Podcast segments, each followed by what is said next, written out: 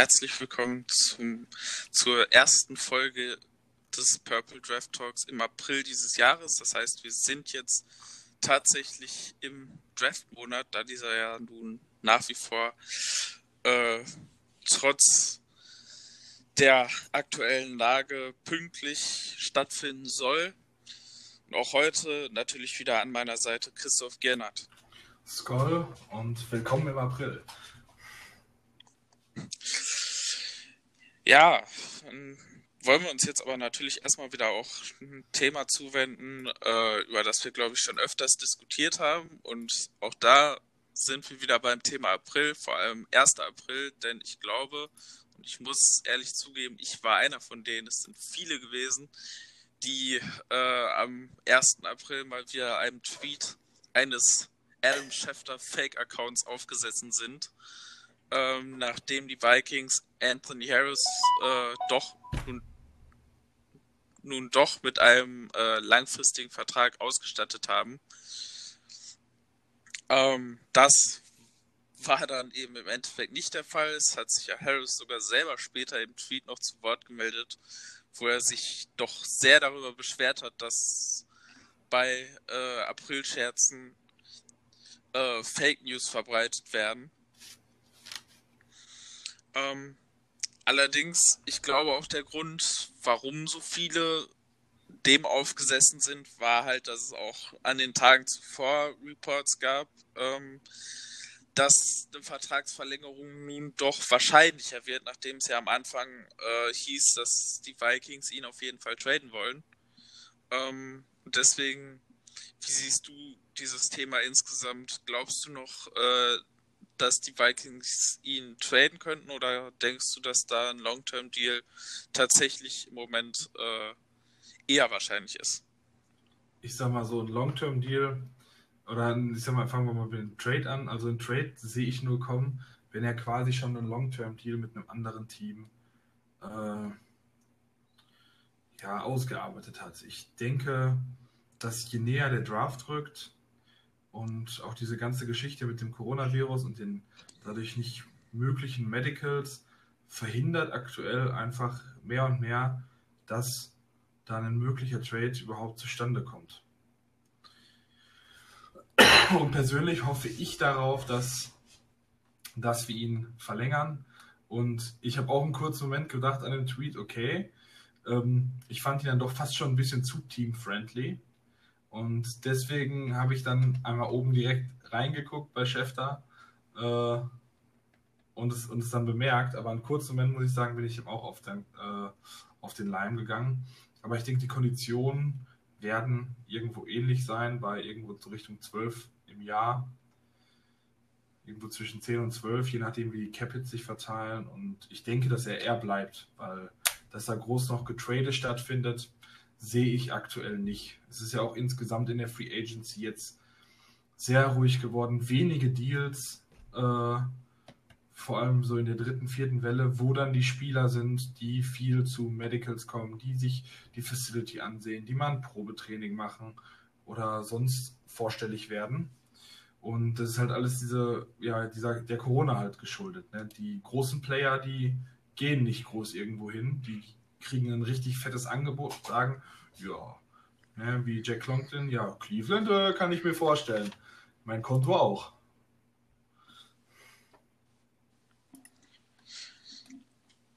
Ja, ich denke auch. Also, ähm, ich hatte es hier schon mal besprochen in dem Podcast, dass es halt einfach irgendwie von den verschiedenen Parteien eine Situation ist, die halt schon so ein bisschen auch eine Pattsituation ist wo halt jeder seinen Standpunkt, seinen verständlichen Standpunkt hat und ähm, wo es aber schwierig wird, da was zu bewegen, solange da niemand von abrückt. So, Harris kann man verstehen, ein Long-Term-Deal. Und ähm, ich glaube, ihm primär hätte er ihn durchaus auch gerne mit den Vikings, aber ich glaube generell ähm, ist es ihm halt erstmal wichtig, jetzt wirklich mal für vier Jahre seinen relativ großen Vertrag äh, zu bekommen. Er hat halt als äh, ehemaliger Undrafted Free Agent und danach immer mal wieder Restricted Free Agent ähm, noch nicht so super viel Geld in seiner Karriere verdient und ist halt eben jetzt auch schon äh, 28 Jahre alt. Das heißt, das ist wahrscheinlich dieses Jahr so die einzige Chance, da wirklich mal einen großen Long-Term-Deal rauszuhauen. Und deswegen ist er da natürlich wahrscheinlich auch nicht irgendwie kompromissbereit, sozusagen, ja komm, ich mache jetzt ein, ein Jahr für viel Geld und danach, äh, danach gucken wir da nochmal, sondern er hat halt nicht mehr so super viel Zeit, um dann noch einen guten Deal für sich rauszuschlagen. Und deswegen äh, glaube ich, kann da nicht so viel entgegenkommen sein. Ich glaube, von den Terms her wird das ähnlich sein, wie äh, du das gerade schon gesagt hast, vielleicht ein bisschen mehr. Ich sehe so zwischen 12 und 14 Millionen pro Jahr. Ist halt ungefähr so das, was halt in den letzten äh, Monaten Spieler wie, äh, wie Simmons, wie Eddie Jackson äh, genommen haben.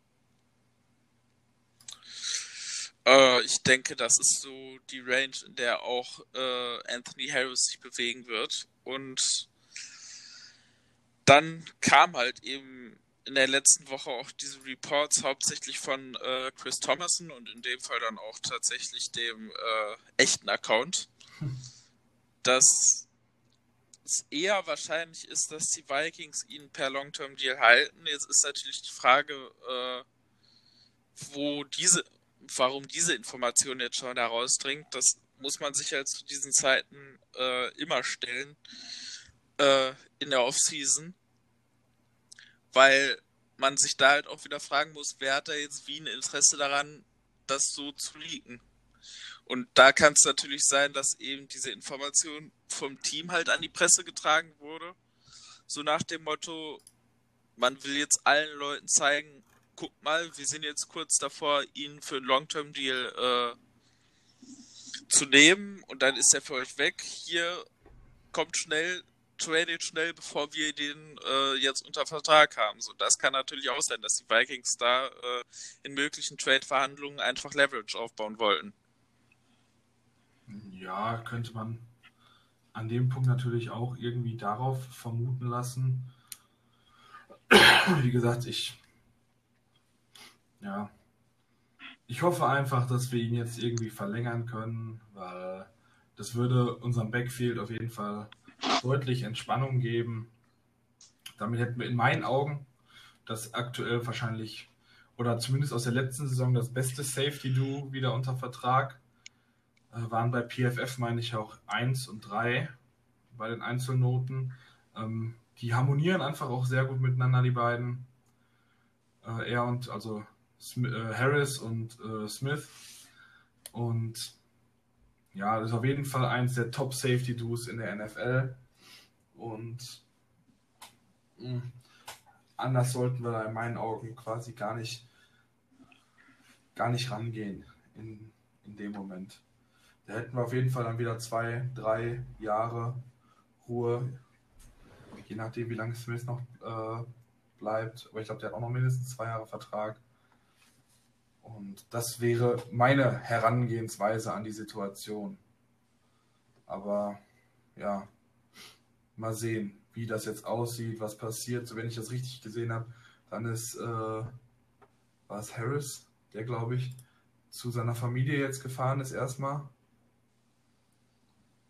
Und ob das jetzt irgendwie dann weiter telefonisch so weitergeht oder nicht, keine Ahnung. Ja, ich denke auch. Also, ich glaube, wenn bis zum Draft nichts passiert, dann wird das ein, äh, dann werden die Vikings mit ihm einen Vertrag aushandeln. Ich kann mir vorstellen, dass das mal wieder, ja, so zu der Zeit, wo normalerweise die äh, Spring Workouts und äh, die OTAs wären, da kommen die Vikings ja oft mit äh, neuen Verträgen für ihre Spieler das glaube ich jetzt, also, und das kann ich mir dieses Jahr wieder vorstellen, auch wenn ich nicht glaube, dass, ähm, dass das stattfinden wird. Also, dass die Workouts dazu stattfinden werden, aber trotzdem denke ich natürlich schon, dass, äh, dass wir ihn dann unter Vertrag nehmen werden, weil ich kann mir nicht vorstellen, dass man ihn äh, nach dem Draft traden wird äh, für einen Pick nächstes Jahr, es sei denn natürlich, man würde hoch einen Safety picken, den man dann äh, dem man dann auch die Aufgabe neben Snowes zutrauen würde. Ja, oder man kriegt halt einen echt brutal hohen Pick oder vielleicht sogar zwei Picks. Also wovon ich jetzt eigentlich in dem Moment nicht ausgehe. Am Ende, ich mag ihn, aber am Ende ist er immer noch in Anführungsstrichen nur ein Safety. Und ja. Das würde ich jetzt tatsächlich gar nicht so sagen, weil ich halt Coverage-Spieler generell, egal ob Corner oder Safety, so mit als das, als äh, wertvollste Spieler auch in der Defense sehe. Jetzt ist es natürlich so, dass die NFL das offensichtlich bisher noch ein bisschen anders sieht, wenn man sich die höchstbezahlten Safeties anschaut. Aber ähm, ja, du hast recht. Also ich glaube auch nicht, dass äh, wir da ein übermäßig hohes Angebot bekommen werden. Und ich denke dann auch, dass es dann am Ende einen Long-Term-Deal geben wird. Ja, ich sage ich sag nur wegen dem, wegen dem Markt. Ich meine, ähm, auf dem Markt sind jetzt noch Spieler, ein paar Spieler, die ich eigentlich gar nicht so kacke finde. Also Tony Jefferson, Eric Reed, ähm, Bethia, okay, der ist ein bisschen sehr alt, aber ähm, Demarius Randall, der ist zwar nicht mega krass, also, ne? Er ist auch gesigned worden. Randall ist jetzt gesigned worden? Jo. Okay. Das habe ich dann verpasst. Von wem denn jetzt? Ich meine äh, Vegas. Ah, interessant. Aber wie gesagt, ähm, was ja nicht mit äh, Tony Jefferson? Ja, aber das ist halt auch nochmal eine etwas andere Art äh, Safety. Das ist halt Box. Ja. Aber wollen wir uns damit jetzt nicht zu weit aufhalten? Ähm, jetzt sind es noch ein paar wenige Wochen bis zum Draft. Ähm, mal abgesehen auch von dem, was vielleicht oder vielleicht auch nicht mit Anthony Harris passiert. Was denkst du, sind denn noch Positionen, äh, wo die Vikings auf jeden Fall bis zum Draft noch äh, mit einem erfahrenen Veteran noch aufrüsten werden? Ähm,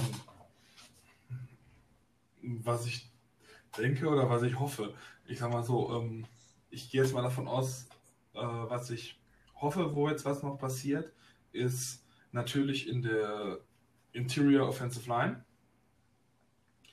weil ähm, Klein ja quasi erstmal ge gecuttet wurde und man gucken muss, was jetzt da noch ist, aber ähm, man ich sag mal so, Klein war ja zusammen mit Bradbury letzte Saison schon echt ein Upgrade und dem Schemewechsel und ich finde es irgendwie schade, wenn dann der drittbeste Spieler unserer Line weg ist und in der Mitte wieder alles offen steht und da Drehtür gespielt wird, hoffe ich, dass dort auf jeden Fall irgendwas passiert und sei es auch, es muss ja kein High-Signing sein, sondern einfach nur ein Spieler, der ein bisschen, ja, der solide ist, der ein bisschen Stabilität reinbringt. Da sind noch ein paar da, die auch nicht zu teuer sein sollten. Ja, ähm, von Michael Schofield, den ich vor Wochen oder vor Monaten sogar schon angesprochen habe, würde ich jetzt mal Abstand nehmen. Der könnte normalerweise von den Verbleibenden auch einer der teuren werden. Ähm, jetzt, wo er so lange ohne Angebot ist, könnte er vielleicht doch günstig sein. Ist immer Spekulationssache, aber mindestens ein, wenn nicht vielleicht sogar zwei Leute, würde ich gerne dort sehen. Und äh, sonst unfassbar dringend in meinen Augen Cornerback. Ja, wir haben mit Hill und Hughes zwei echt talentierte Leute und ich gehe auch davon aus, dass wir im Draft relativ früh einen der Corner ziehen werden. Das habe ich bis jetzt in all meinen Mocks und all meinen Gedankenspielen auch getan. Ähm, aber wir brauchen auch einfach ein bisschen Erfahrung auf der Position. So wie mit Newman vor ein paar Jahren. Äh, wir können uns nicht erlauben, damit irgendwie einem 22-Jährigen, einem 23-Jährigen und dann noch einem anderen 22-Jährigen so ungefähr da reinzugehen, sondern wir brauchen auch ein bisschen ja jemanden, der schon mal ein bisschen NFL-Football gespielt hat und nicht zusammen insgesamt 500 Snaps oder so, die äh, Hill und, und Hughes bringen. Sei es nun auf Outside, wo ich lieber jemanden sehen würde, oder halt auch im Slot. Und da sind auch wieder einige Leute, die noch ungesigned sind. Die Frage ist halt, zu welchen Konditionen man diese bekommen kann. Aber so viel Cap sollte auf jeden Fall da sein auf ähm, Interior O-Line und auch auf Cornerback, ein bisschen Erfahrung ins Team zu holen und dann die beiden ja, größten Lücken, die man jetzt noch in der Free Agency schließen kann, auch äh, ja, zu schließen oder zumindest zu verkleinern. Ja, ich denke, gerade auf Cornerback ist es echt wichtig, da noch zumindest einen Veteran mit reinzuholen. Gerade um halt eben auch in dem äh, Cornerback-Raum dann noch so eine Präsenz dazu zu haben. Ähm, dann kommt ja noch dazu, dass die Vikings ja auch einen neuen DB-Coach haben. Äh, und auch da ist es vielleicht eher wichtig, dass der mindestens ein Veteran noch in diesem Raum hat, mit dem äh, der ihm dann noch mit der Gruppe helfen kann. Und ähm, einer, der mir da ganz spontan einfällt, weil er halt auch eine, äh, eine gemeinsame Geschichte mit dem neuen äh, Defensive Consultant äh, Dom, Camper, Dom Capers hat, wäre halt äh, noch Jamon Williams. Ja, er ist extrem alt, aber das haben wir mit Terence Newman gesehen und selbst wenn Williams jetzt nicht mehr die ganz große Rolle spielen würde, weil er wäre halt so jemand, der halt eben mal ein paar junge Cornerbacks da ein bisschen auch unterstützen kann mit der Erfahrung, die er ja nun äh, mit seinen 36 Jahren ohne Zweifel hat. Ähm, und ich glaube, das wäre schon eine relativ, äh, eine relativ, äh, ja, ich möchte, ich möchte sagen, äh, wichtige Präsenz, zumal Williams halt auch mehrere verschiedene Positionen spielen kann, was in diesem Kontext vielleicht auch nicht ganz verkehrt wäre, da so jemanden noch zu haben. Absolut. Wäre auch einer, den in der Hinsicht gut wäre, aber ich sage auch, vielleicht nochmal günstig zu resign, je nachdem wie die Gesundheit ist. Ähm, ein Talib, sehr erfahrener Spieler, eigentlich eine ganz gute Präsenz, gilt auch als äh, guter Teamplayer. Aber es ist halt die Frage jetzt, wie gesagt, gerade mit den Medicals und so, das wird halt schwierig und ähm, wie sehr der Wert da ist. Ich sehe bei manchen Spielern eigentlich, hätte ich höhere Werte geschätzt, aber viele, die sind noch da, wo ich nicht davon ausgegangen wäre, dass die zu diesem Zeitpunkt der Free Agency verfügbar wären. Und vielleicht ändert das halt auch einiges äh, in der Sache. Aber meine größten Needs, die wir am liebsten noch, also im der Free Agency jetzt bis zum Draft beantworten sollten, sind eben Interior Offensive Line und Corner. Einfach weil die kann man noch gut adressieren, die kann man noch bezahlen. Und abgesehen jetzt mal von Corner, wo man eh eigentlich fast nie genug haben kann, sag ich mal, bei Interior O-Line, da gibt der Draft auch nicht viel her und da kann man sich in der Free Agency echt mehr holen, als irgendwie im Draft darauf zu hoffen, dass irgendeiner ganz okay sein sollte. Aber da ist kein Spitzentalent und Needs sind halt auch auf anderen Positionen so viel größer nach dieser Offseason. Ja. So, jetzt haben wir relativ viel über die Secondary gesprochen bisher. Ähm, wollen jetzt auch auf die Draftklasse gucken und da dann aber in der Defense eine Reihe nach vorne gehen, nämlich zu den Linebackern, äh, die da in diesem Jahr ähm, in dieser Draftklasse sich äh, aufhalten und deswegen mal erstmal ganz allgemein, wie siehst du äh, die Draftklasse insgesamt und äh, was sind Spieler, die wir da gerade am Anfang äh, stärker auf dem Zettel haben werden? ja, ich sag mal so, in der Linebacker-Klasse finde ich, äh, ist irgendwie auch wieder so eine von diesen Klassen, wo ich sage, du hast deine, ja, ein, zwei, drei, also du hast das eine Top-Prospect, dann hast du ähm, zwei, drei äh, noch ganz gute dahinter und dann fällt es erstmal ab und, und geht dann weiter. Und für mich der einzige, der mega heraussticht, ist auf jeden Fall Isaiah Simmons von Clemson. Der ist ja irgendwie auch schon fast so ein Hybrid. Den kannst du ja nicht nur als Linebacker bezeichnen, sondern fast auch irgendwie ein bisschen als Safety da. Ähm, ich habe jetzt schon öfter gehört, äh, auch im Vorgespräch mit dir, Swiss Army Knife und irgendwie ist es auch wahr. Den stellst du da rein, der kann da irgendwie alles. So ist in der Hinsicht zwar eher Linebacker, aber vergleichbar mit beispielsweise einem Derwin James von, ähm, von den Chargers, der auch irgendwie gekommen ist und alles kann. Also von Simmons, der kann den Blitz auch mal den Quarterback umhauen, der ist gut gegen den Lauf, der ist gut äh, in Coverage. Also irgendwie, da kannst du einfach, wenn du auf einer Linebacker jemanden brauchst, kannst du mit Simmons eigentlich nichts falsch machen. Und deswegen sehe ich ihn sehr hoch gehen und ist für mich ein Top 10 Pick in diesem Draft. Ja, ich denke auch. Also, ähm, du hast es schon gesagt, die Klasse ist mal wieder, äh, du hast ist mal wieder sehr stark äh, abfallend von der Spitze bis hin eben äh, zu den Spielern, die dann später an Tag 2 und 3 kommen. Äh, ich glaube, gerade an Linebacker ist das halt echt auch immer so ein bisschen du hast halt an vielen Stellen äh, willst du halt auf Linebacker jemanden haben, der halt auch eine gewisse Übersicht und Spielintelligenz hat, aber ich glaube eben, dass an vielen Stellen mittlerweile auch äh, viele Defense Coordinator da mittlerweile einfach nur noch ihren besten Athlet äh, der Defense mal eben schnell auf Mike stellen. So, gerade wenn es da darum geht, äh, dass die auch mehr covern müssen, dann äh, wird das eben mittlerweile öfter gemacht. Und das ist, glaube ich, immer der Bruch, der kommt. So, du hast in den ersten ein, zwei Runden immer noch Leute, die halt relativ komplett sind und danach hast du halt immer entweder den super athletischen, der aber halt irgendwie, äh, dem aber halt völlig so das Spielverständnis eigentlich da erstmal abgeht.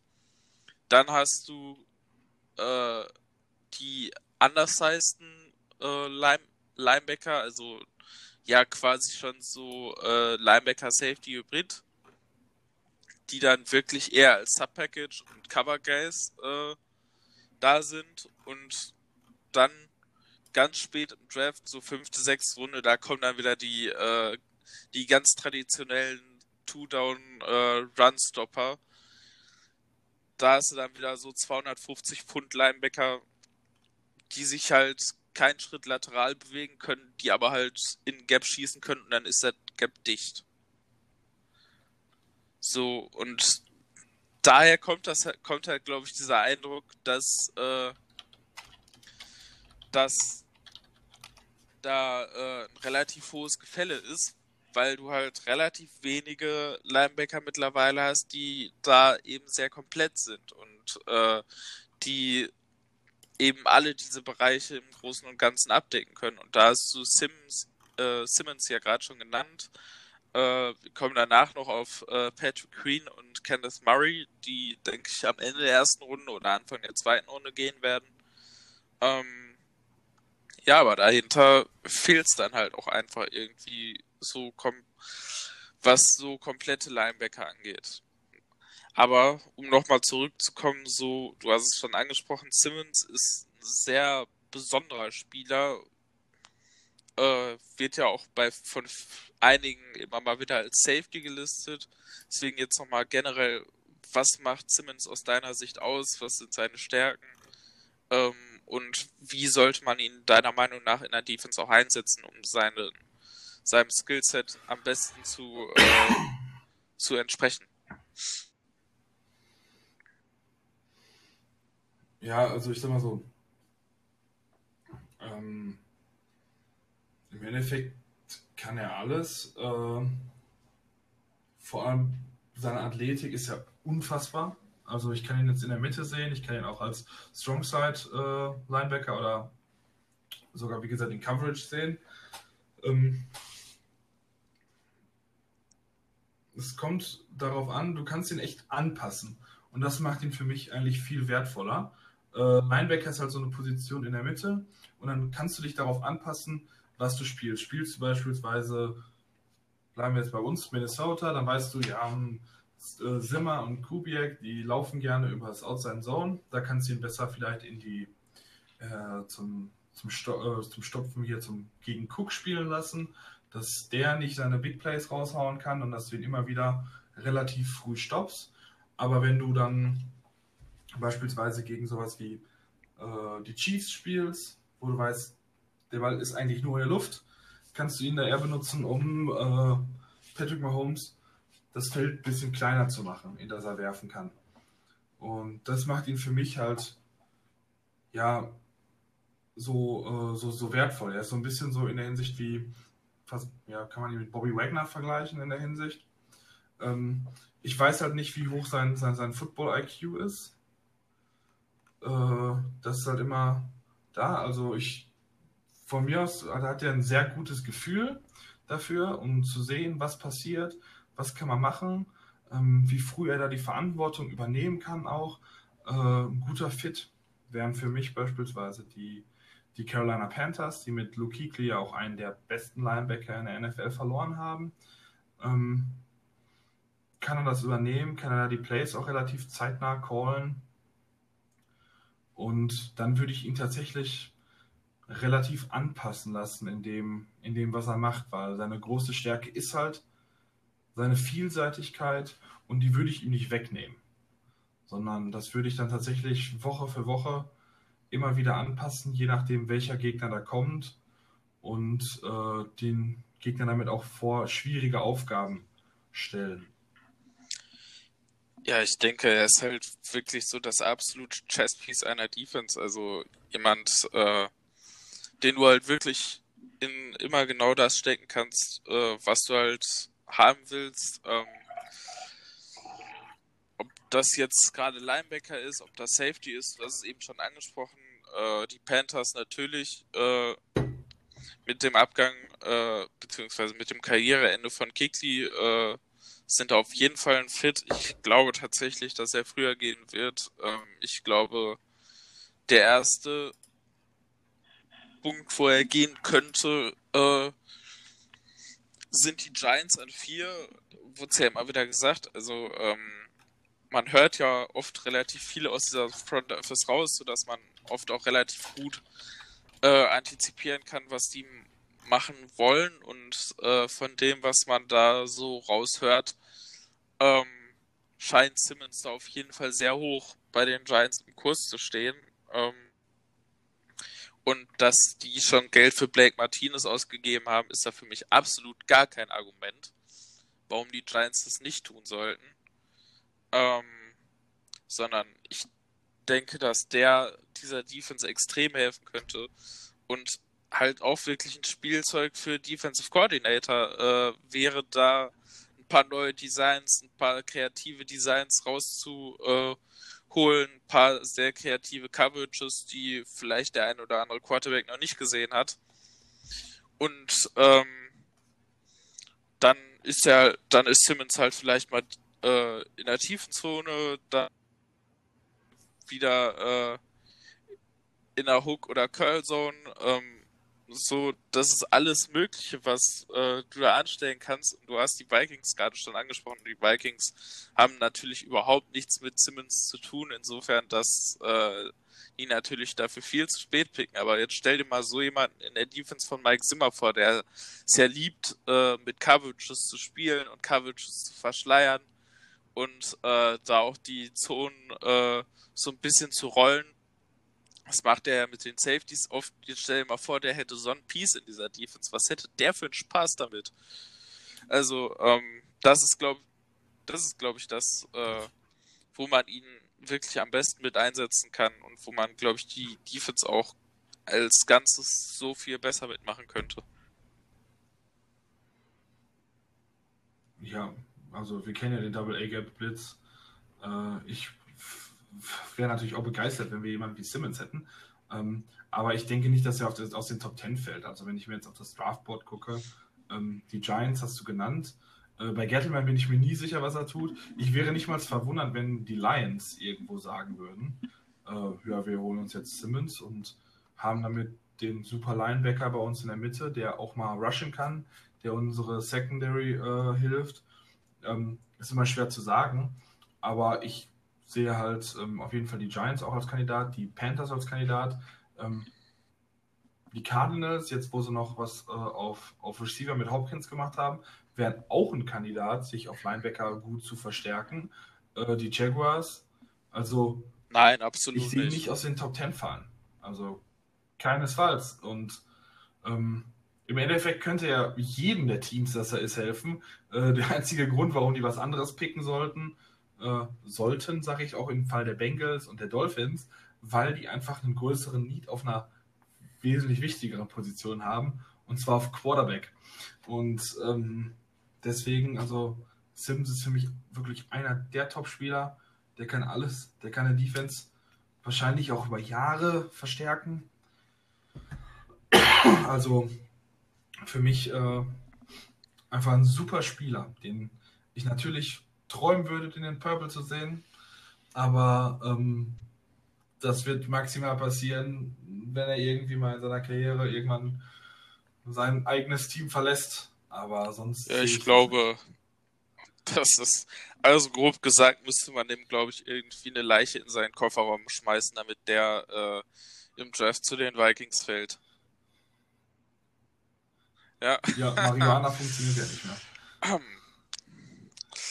So, da wir aber da natürlich auch äh, das jetzt nicht weiter vertiefen wollen, kommen wir mal zu einer Diskussion, die auch äh, relativ kontrovers schon geführt wurde. Und zwar werden eben der Nummer 2 und der Nummer 3 Linebacker äh, dieser Klasse sind, eben weil äh, man mit Patrick Queen von LSU und äh, Kenneth Murray eben zwei Linebacker, die sehr, sehr nah beieinander sind auf den meisten Draftboards. Also teilweise stehen die wirklich ein Spot auseinander.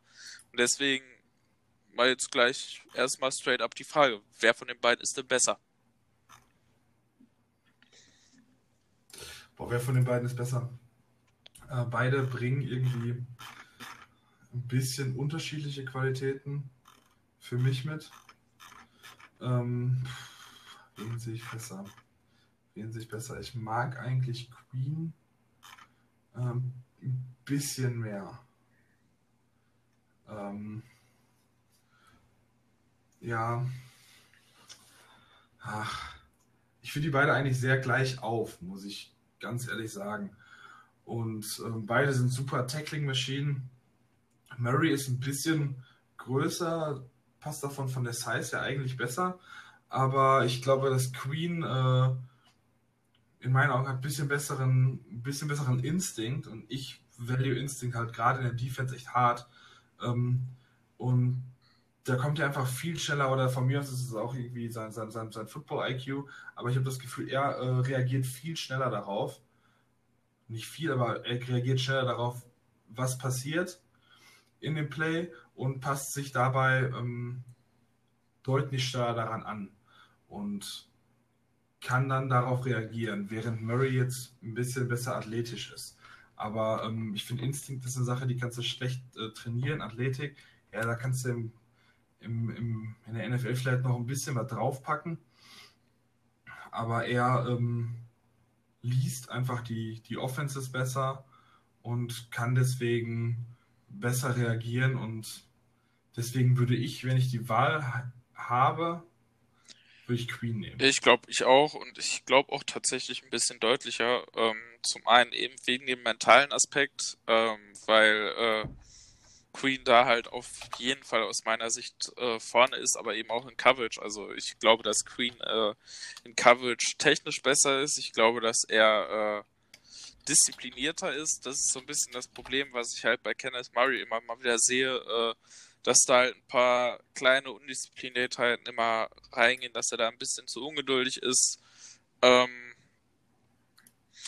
und ja, also nicht falsch verstehen. Ich finde beide Spieler auch wirklich gut und Murray ist auch jemand, der mir schon sehr, sehr früh im Prozess aufgefallen ist. Ähm, man hört ja immer mal wieder die Tweets äh, von allen möglichen Draft Guys, die schreiben, ja, ich bin gerade dabei, den und den zu studieren, aber ich kann äh, es nicht verhindern, dass da dieser andere Spieler mir die ganze Zeit auffällt.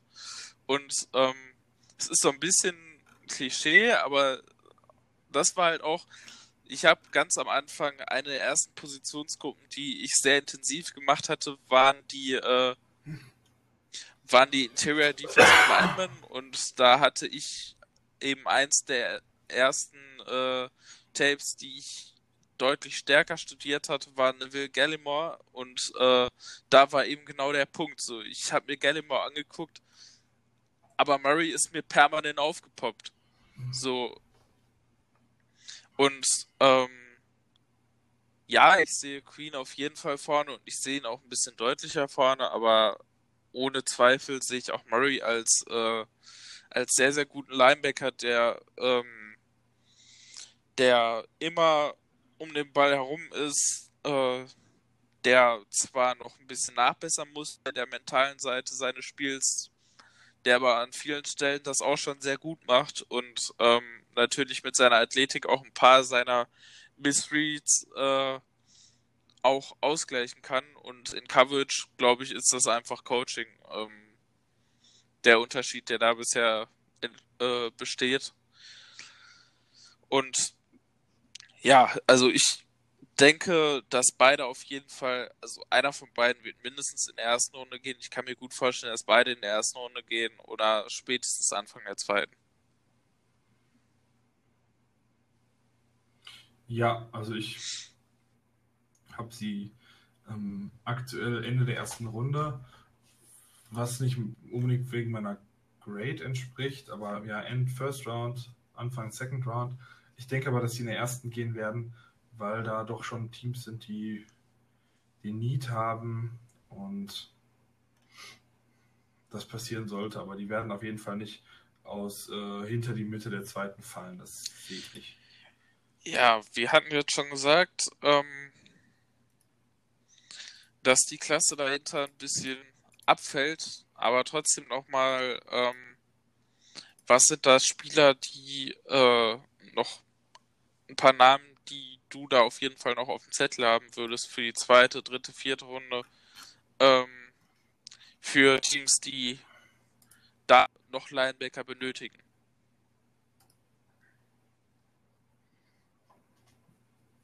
Ja. Ähm, da gibt es noch ein paar Namen, aber in meinen Augen kaum welche, die irgendwie groß herausstechen. Ähm, man hat da noch vielleicht beispielsweise Willie Gay Jr. von Mississippi State, Bailey aus Marcus Bailey aus Purdue, Malik Harrison aus äh, Ohio und sonst finde ich, sind da noch ein paar interessante ähm, Leute wie oder Joshua, Josh Uche aus, ähm, aus, aus Michigan. Aber du hast dann so Leute so ein bisschen hybridmäßig und da sticht halt einer heraus in meinen Augen und das ist Zach Baum. Er ist irgendwie so eine Mischung aus ähm, Off-Ball-Linebacker, aber auch aus äh, Edge-Rusher. Also er wird halt hauptsächlich als Edge-Rusher äh, gelistet weil er das in Wisconsin viel gespielt hat. Aber ich finde, ähm, ist vielleicht ein bisschen klein für einen richtigen Edge-Spieler, aber er könnte auch in anderen Paketen halt ähm, Off-Ball spielen und das könnte ich mir halt als sehr interessant vorstellen und wäre halt so einer, den ich dann in der Hinsicht nennen würde. Aber sonst ja, fällt es ja, wie gesagt, erstmal ab. Und dann sind das meistens. Ja, ich denke auch. Also, ähm, muss, man hat da natürlich Combines da mit äh, Willie Gay, wo aber dann eben auch wieder andere Defizite sind. Äh, du hast Marcus Bailey schon genannt, den finde ich relativ interessant, hat sich sein Quadband äh, in, äh, in seiner letzten Saison gerissen. Deswegen ist er so ein bisschen vom Radar vieler Leute weg. Ähm, aber ich denke, so in der dritten, vierten Runde doch durchaus mit äh, einem guten Value. Ähm, ansonsten, ja, du hast die Namen eigentlich alle schon genannt. Also äh, Malik Harrison, John Brooks, äh, Akeem Davis Gather, äh, Logan Wilson, Troy Dye, das sind so die Namen, die dann an der Stelle so aufpoppen. Und dann äh, kommen da eben so Hybridspieler, wie du das schon angesprochen hast. Ähm, da ist natürlich, das sind dann so Spieler, die können eben vielleicht in so einer äh, 4-3-Under-Formation ähm, stehen, äh, also 4-3 Under für die Leute, die das nicht wissen. Du hast ähm, die, die Defensive Line so ein bisschen Richtung Weak Side verschoben. Auf der Strong Side hast du dann den äh, End quasi über dem Tackle stehen und hast dann outside vom End noch den Sam Linebacker, der halt eigentlich mehr wie ein 3-4 Linebacker agiert, aber eben kein purer Edge Rusher ist.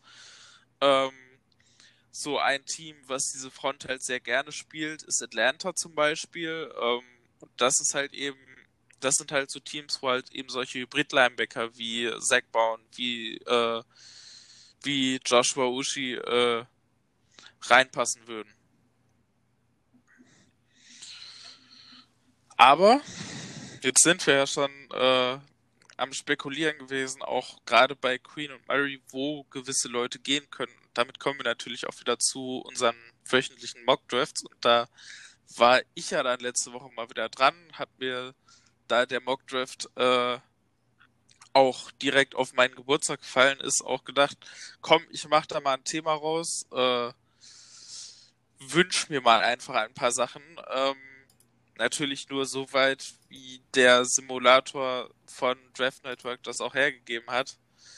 Aber da ist natürlich auch so ein bisschen Wunschdenken an manchen Stellen dabei gewesen. Ähm, Gerade natürlich mit dem ersten Pick. Und deswegen mal generell, äh, wie siehst du diesen Mockdraft insgesamt? Welche der Picks sind eher Wunschdenken und welche siehst du als eher realistisch und vor allem dann eben eventuell auch wünschenswert?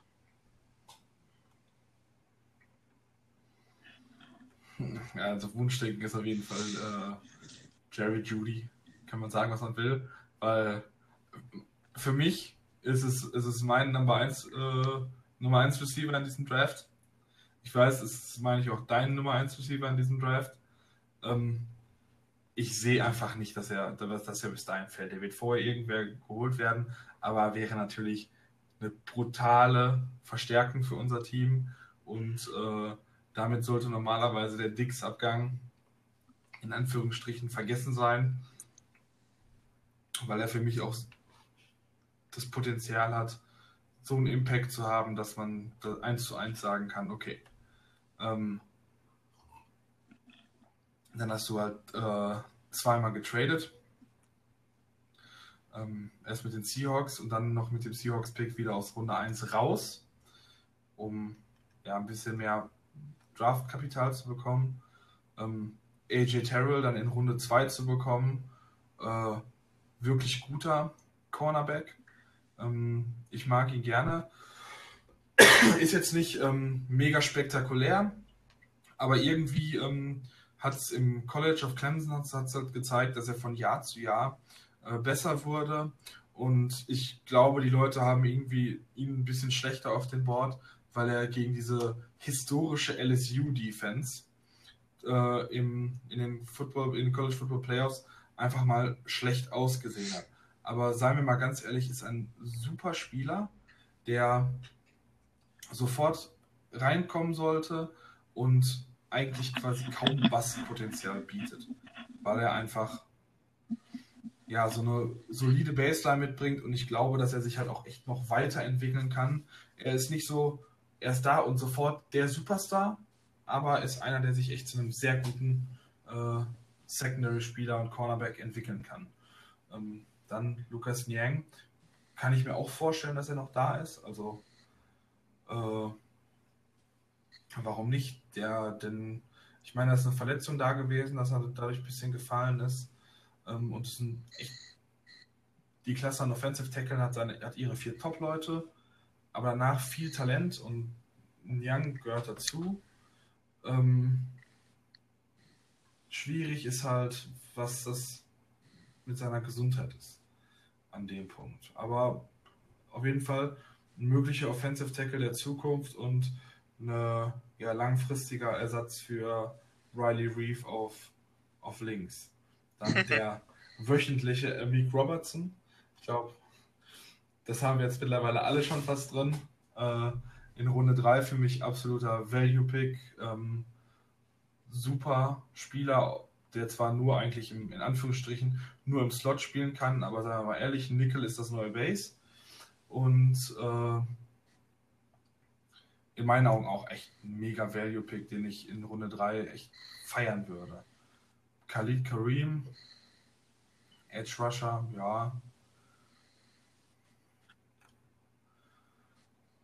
Ich würde lieber äh, mal sehen, wie es mit Odenigbo ist, aber ich würde Odenigbo halt erstmal ähm, da sehen, aber dann braucht man halt auch noch Depth fürs, fürs äh, Rotieren. Letztes Jahr hatten wir Weather, äh, haben wir jetzt Weatherly und Griffin verloren.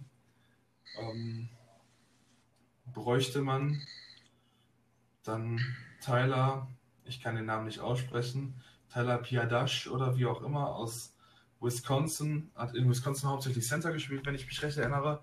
Ähm, für mich denn eigentlich fast schon Nummer zwei Center in diesem Draft hinter Cesar Ruiz. Äh, relativ spät. Ich denke, andere Teams könnten ihn vorher nehmen. ähm, größte Problem ist, finde ich, jetzt, ich fand ihn jetzt nicht so beweglich, ist eher mehr, finde ich, so ein Power-Dings, aber Wisconsin hat echt über die ganzen Jahre hinweg immer fantastische O-Liner in die Liga gebracht.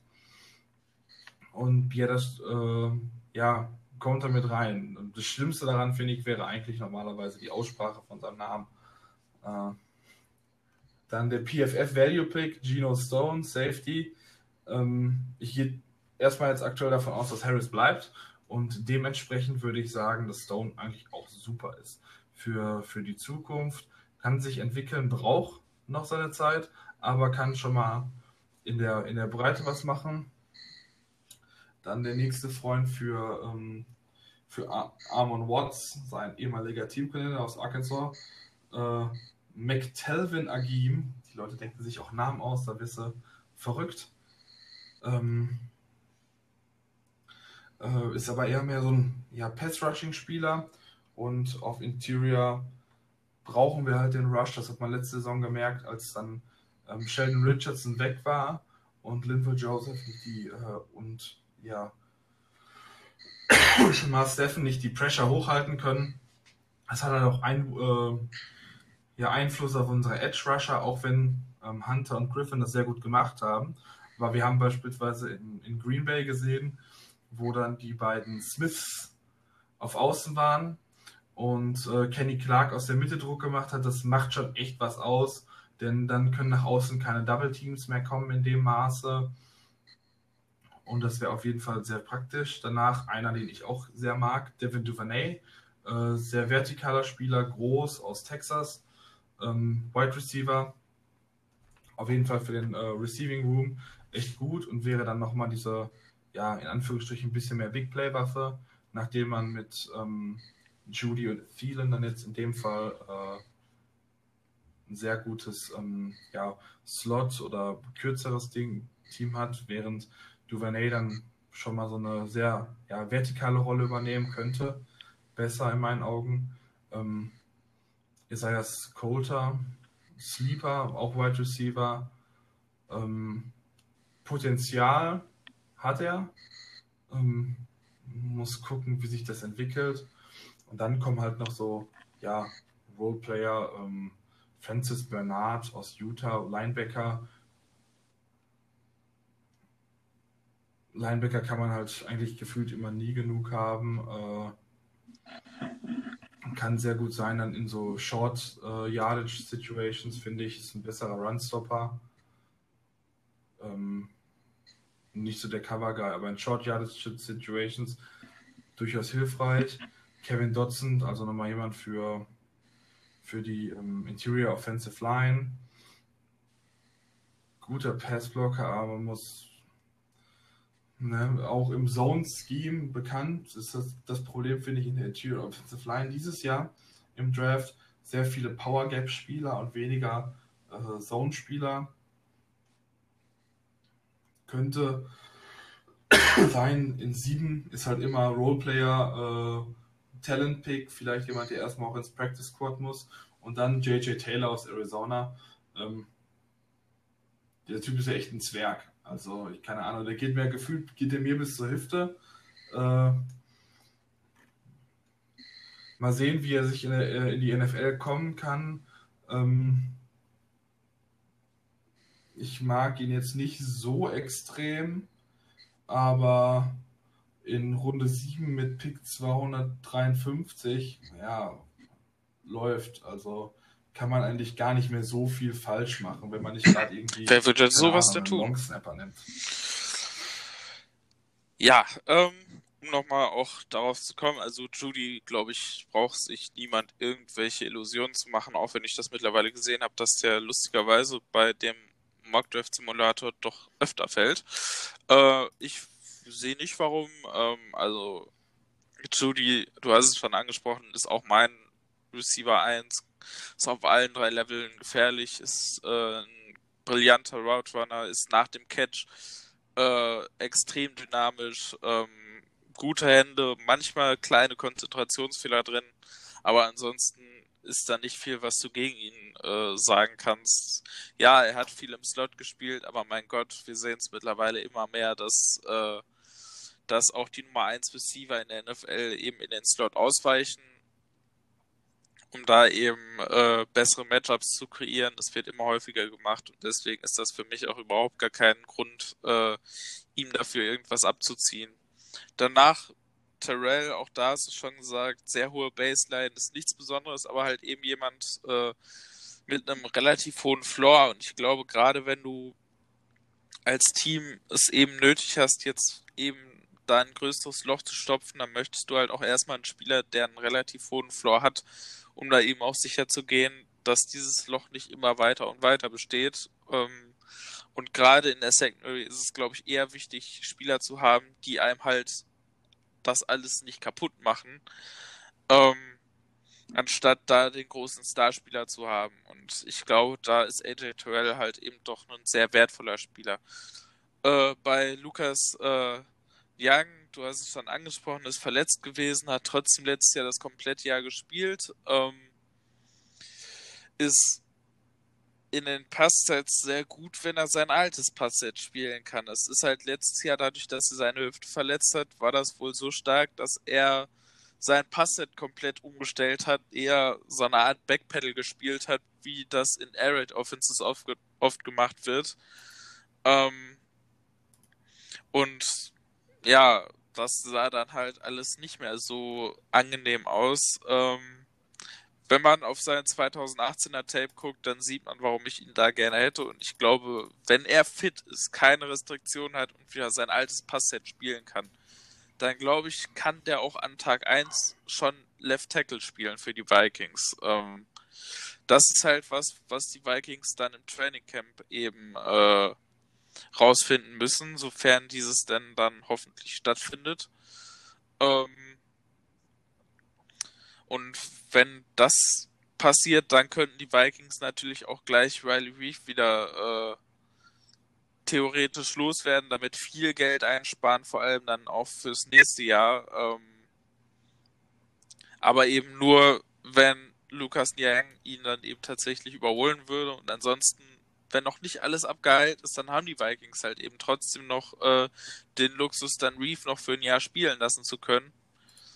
Und ähm, Yang dann übernehmen zu lassen. Dann Robertson, ich glaube, dazu ist alles gesagt. Ich finde, das ist ein super Spieler. Also, das ist so, jeder hat im Draft immer so seine drei, vier Guys, die er, glaube ich, höher als jeder andere hat und äh, die auch um alles verteidigen würde. Und Amik Robertson ist einer dieser Leute für mich. Ähm, also, wenn die Vikings den picken für äh, ihren Slot Corner Spot, dann findet man mich auf allen Tischen der Welt tanzen.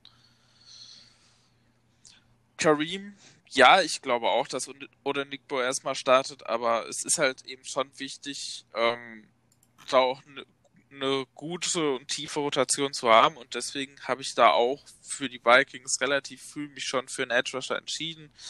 Bei Biadas ist es mit den Verletzungen noch ein bisschen extremer gewesen als bei Yang und deswegen kann ich mir schon vorstellen, dass er in der vierten Runde noch zu haben ist, eben weil das mit den Medicals dieses Jahr ein bisschen schwierig ist. Ähm, hat eine Hüftverletzung auch gehabt, äh, die ihn lateral eben mit seiner Mobilität sehr eingeschränkt hat, war eigentlich äh, sehr gut.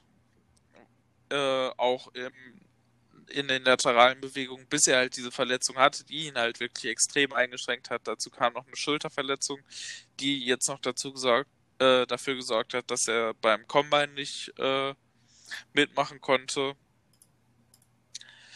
Und deswegen ist auch Biadas jemand, wo ich definitiv raten würde, sich 2018er Tape anzugucken.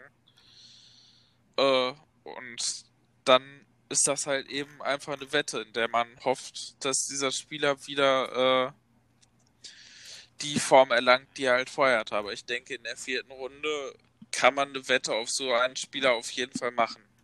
Und dann zu den Late One Picks, Gino Stone wurde schon oft äh, hier angesprochen. Äh, McTelvin Agam ist ein Situational Pass Rusher, war früher mal ein Edge Rusher, hat deswegen auch schon ein gutes äh, Arsenal an Moves, äh, die, die er einsetzen kann. Dann die zwei Receiver, beides eher Deep Threats. Äh, Duvernay eher aus dem Slot, Coulter eher als Outside Receiver. Beide sehr schnell. Ähm, zu Coulter werde ich später noch ein bisschen was sagen. Und ansonsten Bernard, der ja eigentlich jährliche Quoten Special Teams Linebacker, den die Vikings jedes Jahr picken. Äh, Dodson ist kein Power Guy, finde ich. Also von dem, was ich gesehen habe, eben eher eigentlich ein Zone Guy. Ähm, wie gesagt, ein sehr äh, solider Passblocker. Und JJ Taylor ist ein Gadget. Und ähm, jeder weiß, dass ich gerne ein Gadget in dieser Offense haben möchte. Und Taylor ist halt eben genau das. Äh, ja, er ist super klein, aber das ist, wenn es eine Position gibt, wo das okay ist, dann ist das Running Back. Ähm, und ich glaube, dass der schon durchaus ein nettes Spiel zu, für bestimmte äh, Playdesigns sein kann und natürlich vor allem auch als Returner und eben vielleicht dann hoffentlich der Grund sein kann, warum man dann sich bitte endlich von Amir Abdullah trennt.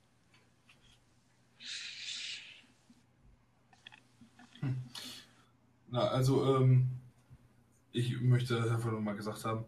Äh, bei Dotson, okay, ich sehe Dotson halt auch als Zone Guy. Ich wollte nur sagen, dass ich ihn dann vielleicht in dem Punkt auch dann gucken würde, auf Offensive Line Zone Guide zu holen, weil der Draft an sich relativ ja. gut gefüllt ist mit äh, Power äh, Leuten. Also ich finde, man hat nicht wirklich viele ähm, Interior Offensive Linemen in diesem Draft, wo ich sagen würde, ja, die könnten gut in den Zone Scheme passen, weil die meisten oft dann irgendwie teilweise zu schwer oder viel zu langsam sind, um im Zone Blocking groß was zu machen, sondern die sind voll drauf. ich finde das dieses Jahr sehr spannend eigentlich, wie sich das so entgegensteht. Ich finde, die Tackle-Klasse dieses Jahr ist eine extreme Zone-Klasse eigentlich eher. Äh, mit viel Athletik, auch hinter den ja. großen vier. Ähm, da sind auch in der zweiten, dritten, vierten Runde viele Leute, die in Zone-Schema gehen und äh, die Guard-Klasse ist halt komplett umgekehrt. Die Guard-Klasse ist eine fast reine Power-Klasse. Ja, finde ich auch sehr interessant.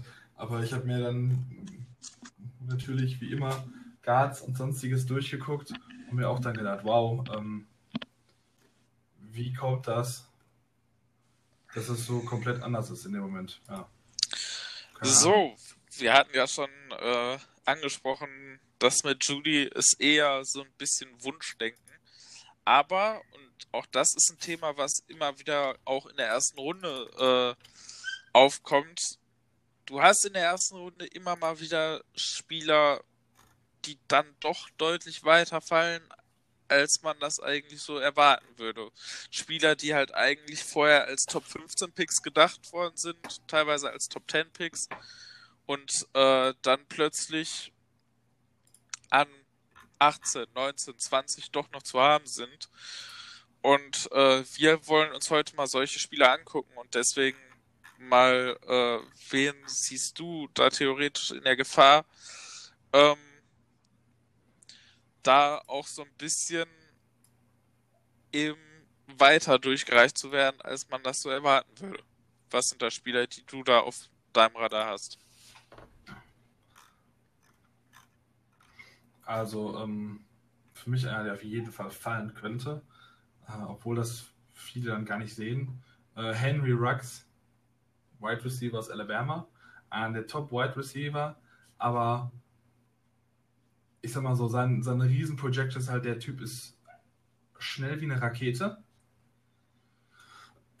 Und ich glaube, viele sind da noch so ein bisschen gebrannt äh, von der John Ross-Geschichte.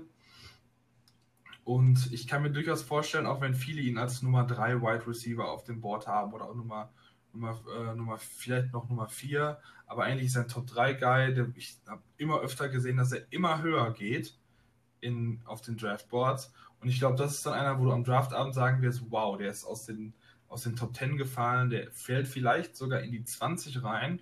Und ich kann mir jetzt beispielsweise vorstellen, dass er dann runterfällt bis an 21 zu den Eagles oder sowas. Und keiner äh, hat damit dann gerechnet, dass er dann irgendwie so weit runtergeht. Ähm, weil sein Haupttrade, womit er irgendwie so drin ist, ist halt der Speed. Und das wäre für mich so einer, der, der echt überraschend weit fallen könnte. Und ja. Da sehe ich jetzt tatsächlich das eher nicht. Also ich glaube tatsächlich, dass wir die Receiver alle relativ kompakt sehen werden. Und ich würde es mir eben tatsächlich umgekehrt gar nicht wundern, wenn, äh, wenn Rux am Ende nicht sogar der Erste ist, der vom Bord geht, einfach durch seinen Speed, weil NFL-Teams lieben solche Trades und du hast es schon gesagt, also John Ross war nicht annähernd so komplett als Footballspieler, äh, wie es Henry Rux war. Henry Rux ist äh, gerade in den fundamentalen Bereichen als Receiver viel, viel besser als äh, Ross das war und ist da eigentlich ein sehr, sehr kompletter Receiver, wo mich das manchmal eigentlich sogar fast ein bisschen stört, dass der halt eben eher als Speedster abgetan wird, weil der halt einfach viel mehr ist und ähm, ich habe ihn nicht als Nummer 1 Receiver, ich kann mir aber tatsächlich vorstellen, dass er der erste Receiver ist, der geht und ähm, Deswegen sehe ich das nicht. Ich sehe aber auch generell einfach die Receiver nicht. Ich glaube, sobald ein Receiver da plötzlich an 15, 16 da ist, werden dann plötzlich so Receiver-Needy-Teams wie Philly dann mal ein paar Spots springen und äh, sich den dann wegholen. Ich kann es mir nicht vorstellen, dass, äh, dass die weit über dass die über 15 hinausgehen eigentlich. So das sind eigentlich die Spots. Denver ist eigentlich für mich der Floor, wo ich die drei Receiver sehe. Ich gehe nicht davon aus, dass sie viel tiefer gehen. Dasselbe ist mit den Offensive Tackles. Auch da sehe ich die vier leider nicht wirklich fallen. Klar, aus Vikings Sicht würde man das hoffen, aber ich glaube, wenn ich mir mal die Teams angucke, die welche nehmen können, das fängt mit den Giants an. Das geht über, äh, das geht weiter über, äh, ja, Panthers glaube ich, glaube ich nicht, aber Cardinals könnten einen nehmen. Jacksonville könnte einen nehmen. Cleveland wird, da bin ich mir zu 100% sicher, einen nehmen. Äh, die Jets könnten einen nehmen. Ähm, Tampa Bay. Und dann ist eigentlich da so der Punkt, wo die vier eigentlich weg sein könnten und werden. Also wenn, wenn einer der vier fällt, dann kann ich mir vorstellen, dass es Andrew Thomas ist, weil das zwar für mich äh, gar nicht der schlechteste der vier ist, aber der ist halt so der typische, also der hat halt nicht die absolut spektakulären athletischen Trades, die die anderen alle haben. Und deswegen ist Thomas halt so der, der da theoretisch noch hinten runterfallen könnte, aber auch da spätestens 17, 18, 18 ist der Punkt, da geht's auf keinen Fall vorbei. Äh, mit den Dolphins, die ja auch O-Line brauchen. Also wenn für die noch einer der Top-O-Liner da ist, äh, ist das der Punkt, an dem der weg ist. Der eine, den ich habe,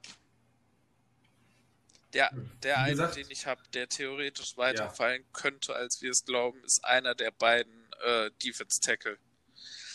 Und äh, zwar glaube ich, ähm, ich weiß nicht, ob es am Ende Kindler oder Brown treffen wird, aber ich glaube, dass es auf jeden Fall einen der beiden treffen wird. Und ähm, ich glaube, Jacksonville an 9 ist ein Kandidat, der auf jeden Fall einen nehmen könnte. Ähm, danach erstmal nicht. Tampa Bay wird immer mal wieder gemockt. Ich glaube das aber theoretisch, ich glaube das aber eigentlich nicht, dass der, äh, die haben andere Needs, äh, wo noch eher die Möglichkeit äh, besteht, dass sie das nehmen und was kommt dann danach? Denver könnte einen Receiver nehmen, könnte Cornerback nehmen. Ähm, Atlanta wird von vielen gemockt. Ich sehe bei Atlanta aber Edge und Cornerback als wichtigere Needs. Ähm, könnte da auch durchgehen. Dallas wird auch immer mal wieder gemockt. Aber Dallas braucht auch einen Cornerback. Miami braucht Offense Line. Braucht auch viele andere äh, Spots. Miami braucht Edge Rusher. Ähm, könnte auch durchgehen. Las Vegas könnte auch theoretisch picken, aber auch Las Vegas braucht Cornerbacks, braucht Linebacker. Also irgendwie sind das alles so Teams, die theoretisch aufspringen könnten, die aber halt noch andere größere Needs haben und vor allem auch Needs auf Positionen, die wertvoller sind. Und dann könnte, könnte es halt sein, dass wir da an 20 sitzen mit Jacksonville, die dann theoretisch auch wieder einen Linebacker oder einen Corner nehmen, ähm, die ja wahrscheinlich, die ja möglicherweise schon an 9 einen Defense Tackle, einen der beiden Defense Tackle genommen haben, dass der zweite dann da halt noch da ist. Philly wird ihn nicht nehmen und dann äh, kommen die Vikings ans Board und dann ist plötzlich eben noch Derek Brown oder Javon Kindler da. das wäre das, was ich mir eben noch am ehesten vorstellen könnte, dass eben einer der beiden noch da ist. Ähm, nicht, dass ich das für unbedingt wahrscheinlich halte, aber das wäre halt so jemand, der halt eben so ein überraschender äh, First-One-Faller sein könnte.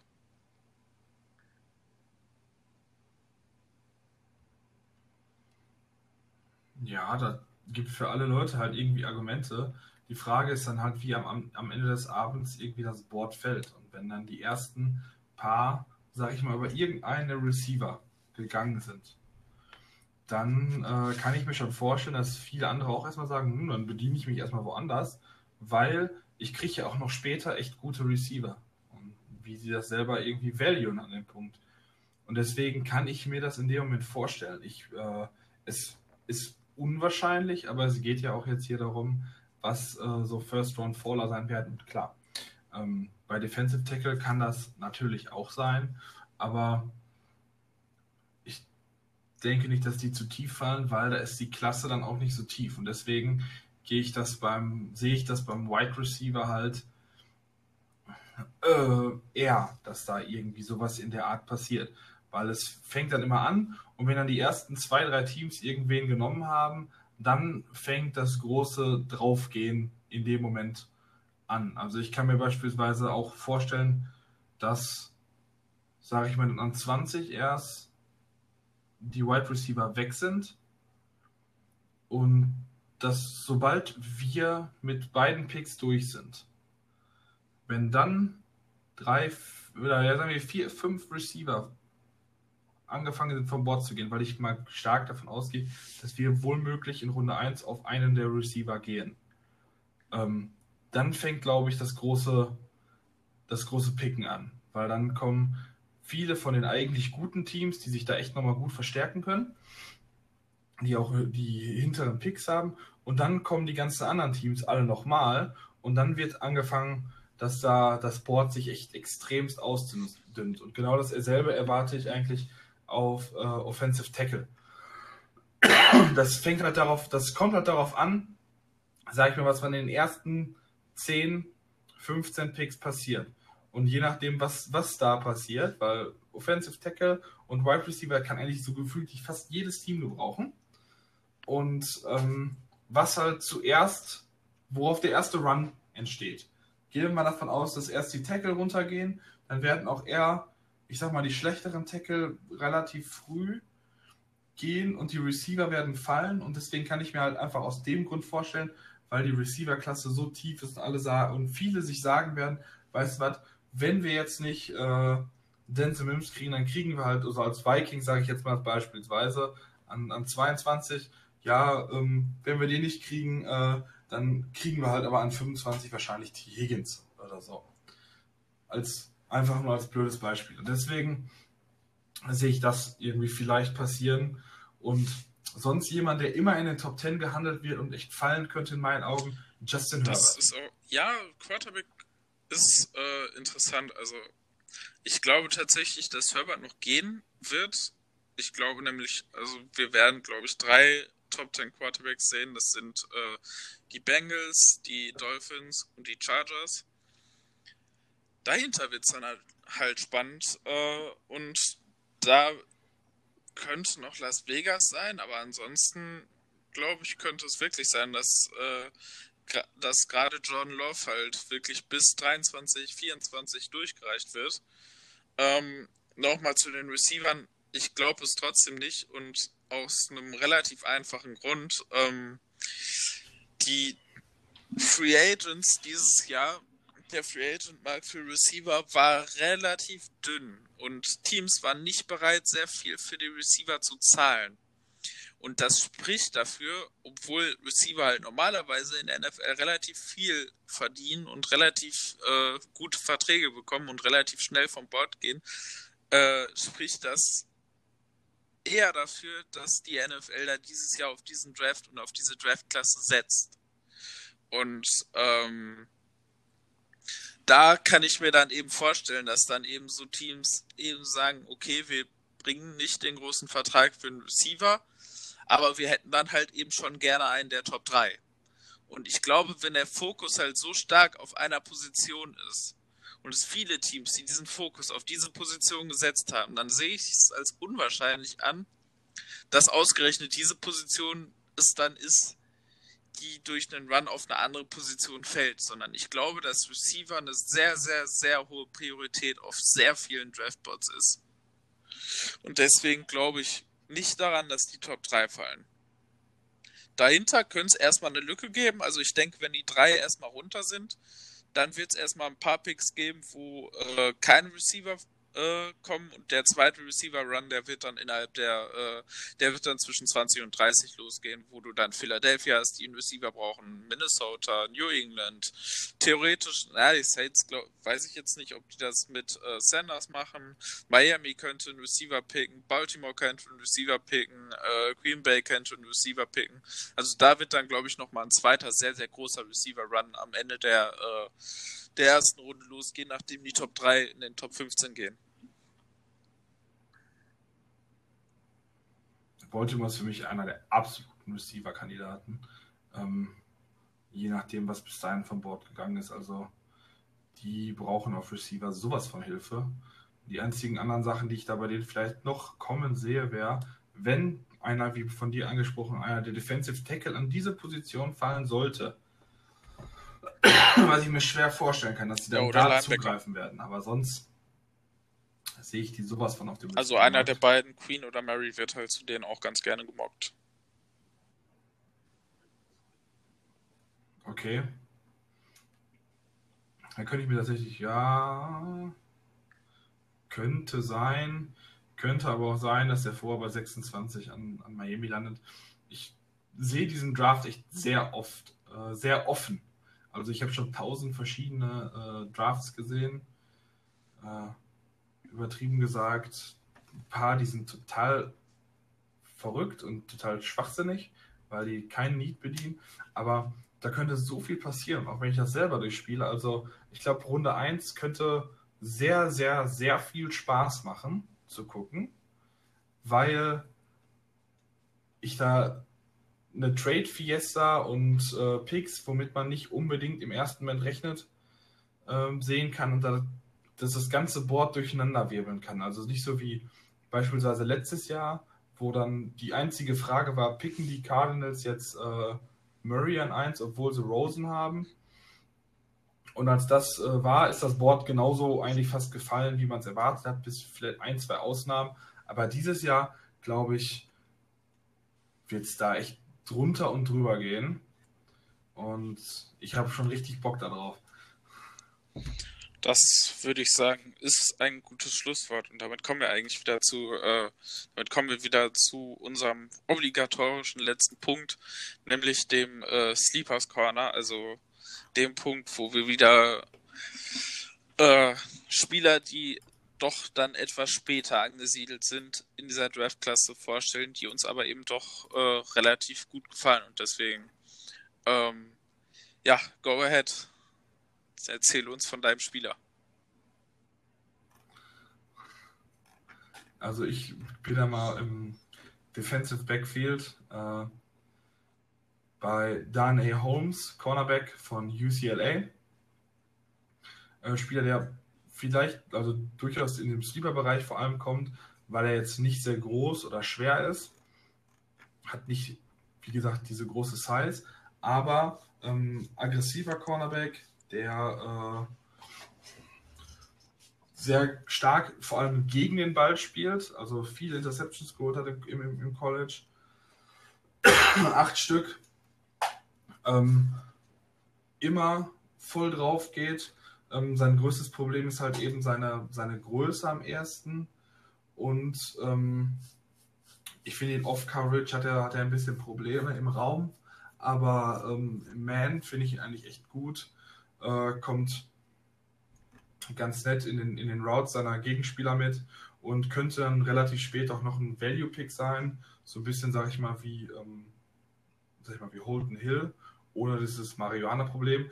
Und äh, ist eigentlich ein ganz ordentlicher Kick-Return, äh, Kick-Returner, was ähm, ja auch immer gut ist, wie beispielsweise bei Marcus Sherrills oder so. Ja, ich denke auch. Also äh, viele, ich habe einige gesehen, die ihn als Nickel sehen. Ich persönlich sehe ihn noch eher Outside, auch wenn er dafür ein bisschen klein geraten ist. Ähm, aber ich denke, jemand, den wir irgendwo am Ende von Tag 2, Anfang Tag 3 sehen werden. Ähm, ich gehe dann wieder mal auf die andere Seite des Balles und habe es mir mal wieder relativ einfach gemacht, weil ganz ehrlich, wer sich die diesjährige Receiver-Klasse anguckt, der wird äh, Sleeper ohne Ende finden. Ähm, mein Sleeper ist heute schon äh, angesprochen worden und ich hatte da ja schon äh, so ein bisschen angeteased, dass wir über diesen Spieler nochmal sprechen werden und zwar über Rhode Island Wide Receiver Isaiah Coulter. Ähm, es ist sehr spannend eigentlich dieses Jahr. Also Rhode Island ist ein FCS College, also äh, vom Niveau her deutlich unter dem, was man normalerweise äh, im Draft hat.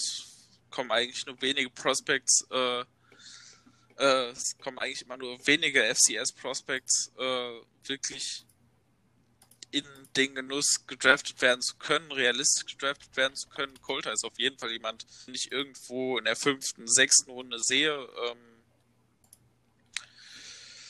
und das Spannende ist, dass Rhode Island tatsächlich nicht nur ein, sondern zwei Receiver hatte, die beide dieses Jahr im Draft sind und beide realistische Chancen haben, äh, mit äh, Coulter und, äh, und Aaron Parker was finde ich eine sehr, sehr spannende Geschichte ist. Äh, ja, Coulter ist schneller, ist, äh,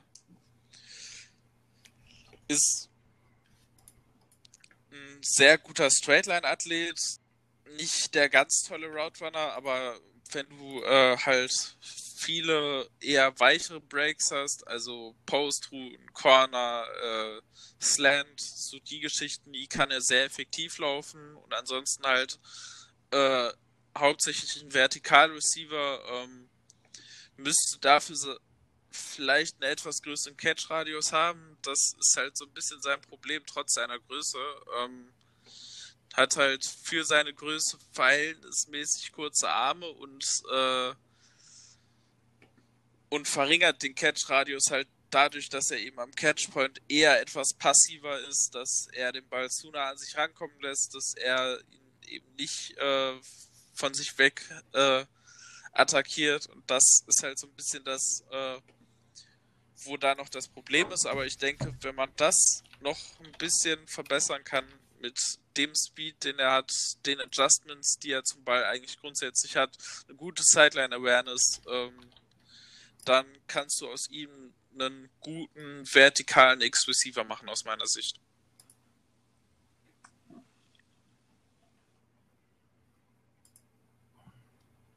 Ja, da muss dann halt die Entwicklung in meinen Augen echt wirklich gut laufen.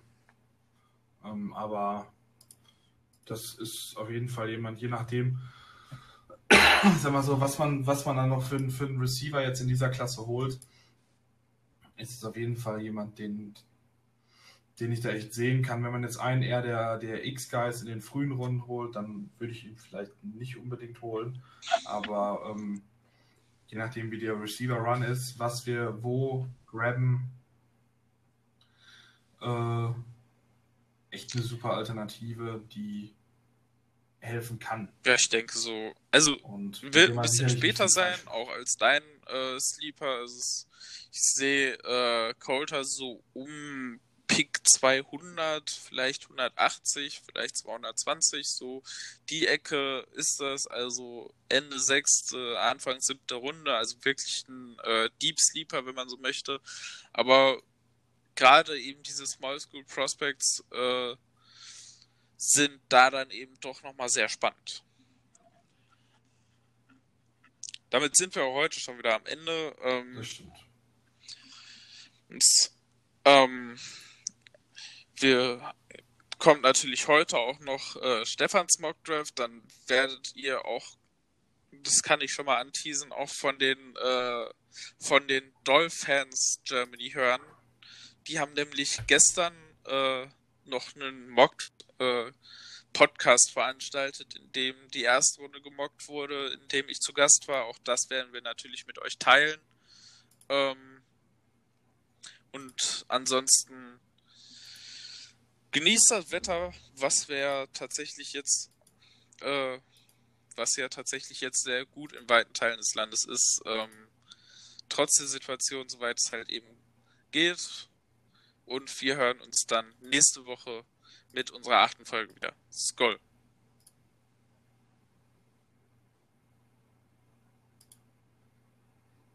Ja, auch von mir nochmal Skoll. Bleibt gesund, haltet Abstand zu den anderen Leuten, macht am besten Balkonien, Garten, aber dann nicht mit zu vielen, sondern am besten maximal zu zweit. Und wir hören uns nächste Woche.